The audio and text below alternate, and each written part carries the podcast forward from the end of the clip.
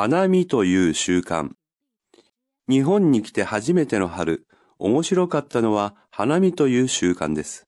もちろん私の国でも花を見てみんなで楽しみますが、日本のように桜という特別な花のための特有の習慣はありません。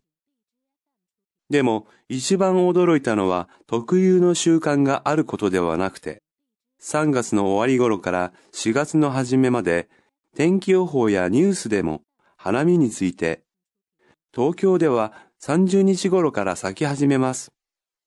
今日桜が咲きました。次の土曜日が花見にいいですよ、などと教えてくれることです。私も友達と一緒に花見をしました。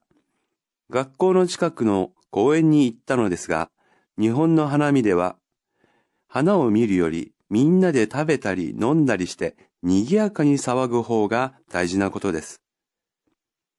騒ぐことならいつでもできるのに、どうして他の花の時に騒がないのでしょう。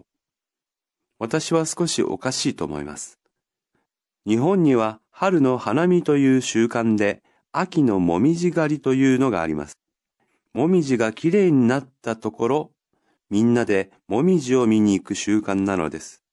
これもどうももみじを見ることより一緒に遊びに出かけることが大事なのです。楽しみ、驚く、ニュース、にぎやか、騒ぐ。